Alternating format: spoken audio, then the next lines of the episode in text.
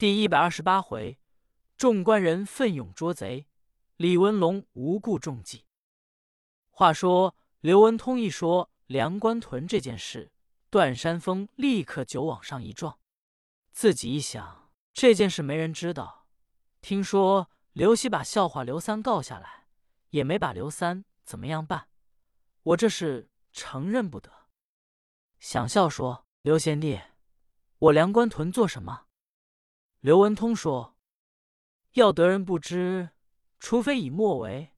你在梁关屯杀死刘喜之妻，打算我不知道？”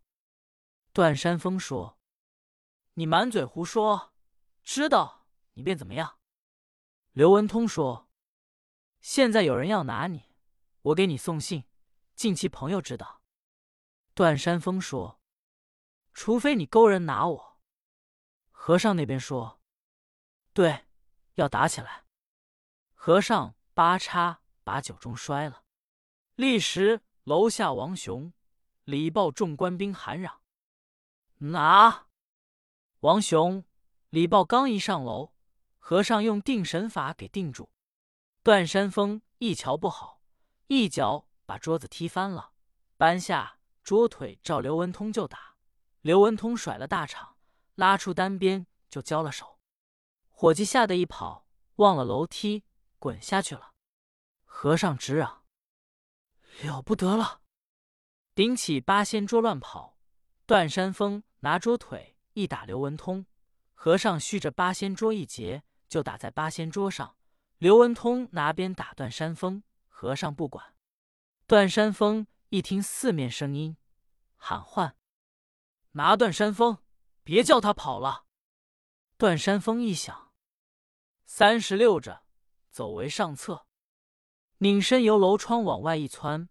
刘文通不会飞檐走壁，说：“要跑了。”和尚说：“跑不了。”段山峰刚窜下楼去，和尚也往下一窜，正砸在段山峰线上，把段山峰砸倒。官兵围上，就把段山峰锁上。和尚说：“你摔了我的腰。”碰了我的腿，说着话，和尚径自去了。段山峰心中暗恨和尚，要不是和尚，就走脱了。这也无法。王雄、李豹也能动了，同刘文通下了楼，带着段山峰够奔衙门。来到萧山县，老爷立刻升堂。王雄、李豹一回话，把段山峰拿到。老爷问：“怎么拿的？”王雄也不隐瞒，回说如何请刘文通帮拿，如何通有一个穷和尚帮着，照实说一回。老叔又封穷和尚怎么样？王雄一说，老爷心中明白，立刻把段山峰带上来。老爷说：“段山峰，梁关屯刘喜之妻杨氏，你为什么杀的？”段山峰说：“小人不知道。”老爷勃然大怒，说：“大概抄手问世，万不肯应，看加根伺候。”立时把加根拿过来，三棍棒为五行之祖，往大堂一扔。段山峰一看，说：“老爷不必动刑，我招就是了。刘喜之妻阴间不允，故被我杀的，求老爷思点。”老爷点了点头。叫人先把段山峰钉了入狱，又把刘文通叫上看了一看，吩咐礼报王雄拿一百银子赏给刘文通。刘文通不要，王雄说：“兄长别不要，老爷赏的。”刘文通说：“这么办罢，给官兵众人分二十两银子，他们辛苦一趟，给衙门伙计大众分二十两。”你们哥俩个每人分二十两，剩二十两给段山峰狱里拖治拖治，别叫他受罪，尽弃我交友之道。王雄说：“就是罢。”正说着话，老爷传王雄、李豹二人上去。老爷说：“你二人赶紧把那帮忙的穷和尚给我找来，我赏你们每人十两银子。找不来，我重责你二人每人四十大板。”王雄。李豹下来一想，哪找去？赶紧派伙计出去找穷和尚。少师伙计给领了三四个穷和尚来，都是画小圆的，也有拿着木鱼的，也有拿着鼓的。王雄一瞧，说：“不对，都放了吧。”这才同里报出来，两个人出来寻找和尚。书中交代，和尚哪去了？原来和尚帮着拿了段山峰，正往前走，只见眼前一乘花轿抬着往西走。和尚一看，按灵光连击三掌。和尚口念阿弥陀佛，说：“这个是我和尚焉有不管之理？”书中节目叫巧断垂金扇。和尚正走，见眼前有一位文身公子，怀抱着一个婴儿。看这位文身公子，肩上带着忧愁之相，头上的纹生巾烧下窟窿一个，袖带剩了半根，身上纹身场斜钉着七条。看那个样子，步步必摇。似乎胸藏二友，学富五车。书中交代，此人姓李，名李文龙，原本是萧山县的神童，十四岁进的学，家中很有豪富，父母早丧，娶妻正室也是宦门之女，也因父母双亡，舅母家给聘的。自幼在家中曾读过书，颇识文字，贤惠无比。自过门以后，李文龙只知道念书，不懂得营运。坐吃山空，家业萧条，一年不如一年，直过得上无片瓦遮身，下无立足之地，日无隔宿之粮，正是并无半点的埋怨。实在无法，李文龙出去卖字，多少进两个钱，夫妻买点米，日食稀粥，就黄蟹为食，苦难尽数。生了一个孩儿，今年三岁，方会叨叨学语，也不能吃饭。这天，李文龙出去了半天，也没卖出一文钱来。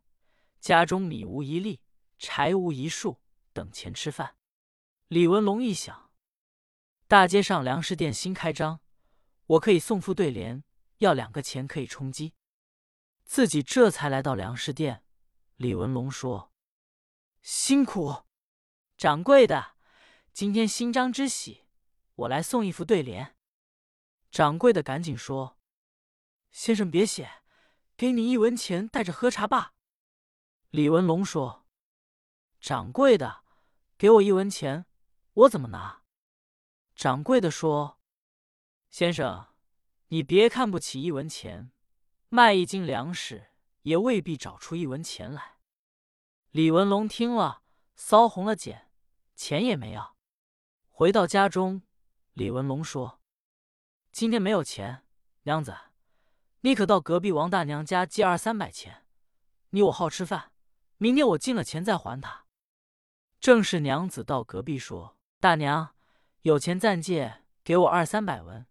今天你侄儿没赚钱来，等明天进了钱再还你老人家。”王大娘一听说：“孩子，你从没有跟我张过嘴，今天可巧家里一个钱主没有，回头等我儿要给我送钱来，我给拿过去。”正是回来说：“官人，王大娘没钱。”李文龙叹了一声，说：“英雄志捧日，晴天难解厄。大将军手中抢翻江搅海，不能抵挡饥、寒、穷。人生在世上，皆害这三宗病。英雄到此，也未必英雄。”自己正在叹息，忽听外面打门。李文龙出来一看。是个买卖人的打扮。这人说：“我是大街德茂绸缎店的，我们东家要给一个朋友写信，是做官人的书信，要有文理。我们铺子人都写不了，知道先生高才，特来请先生大笔一挥。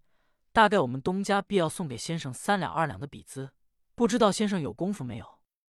李文龙连连说：“有功夫，尊驾在此稍候，我带上笔袋。”立刻来到里面说：“娘子，你在家中等候，绸缎店找我写信，我去去就来。给了我笔资，你以为我在吃饭？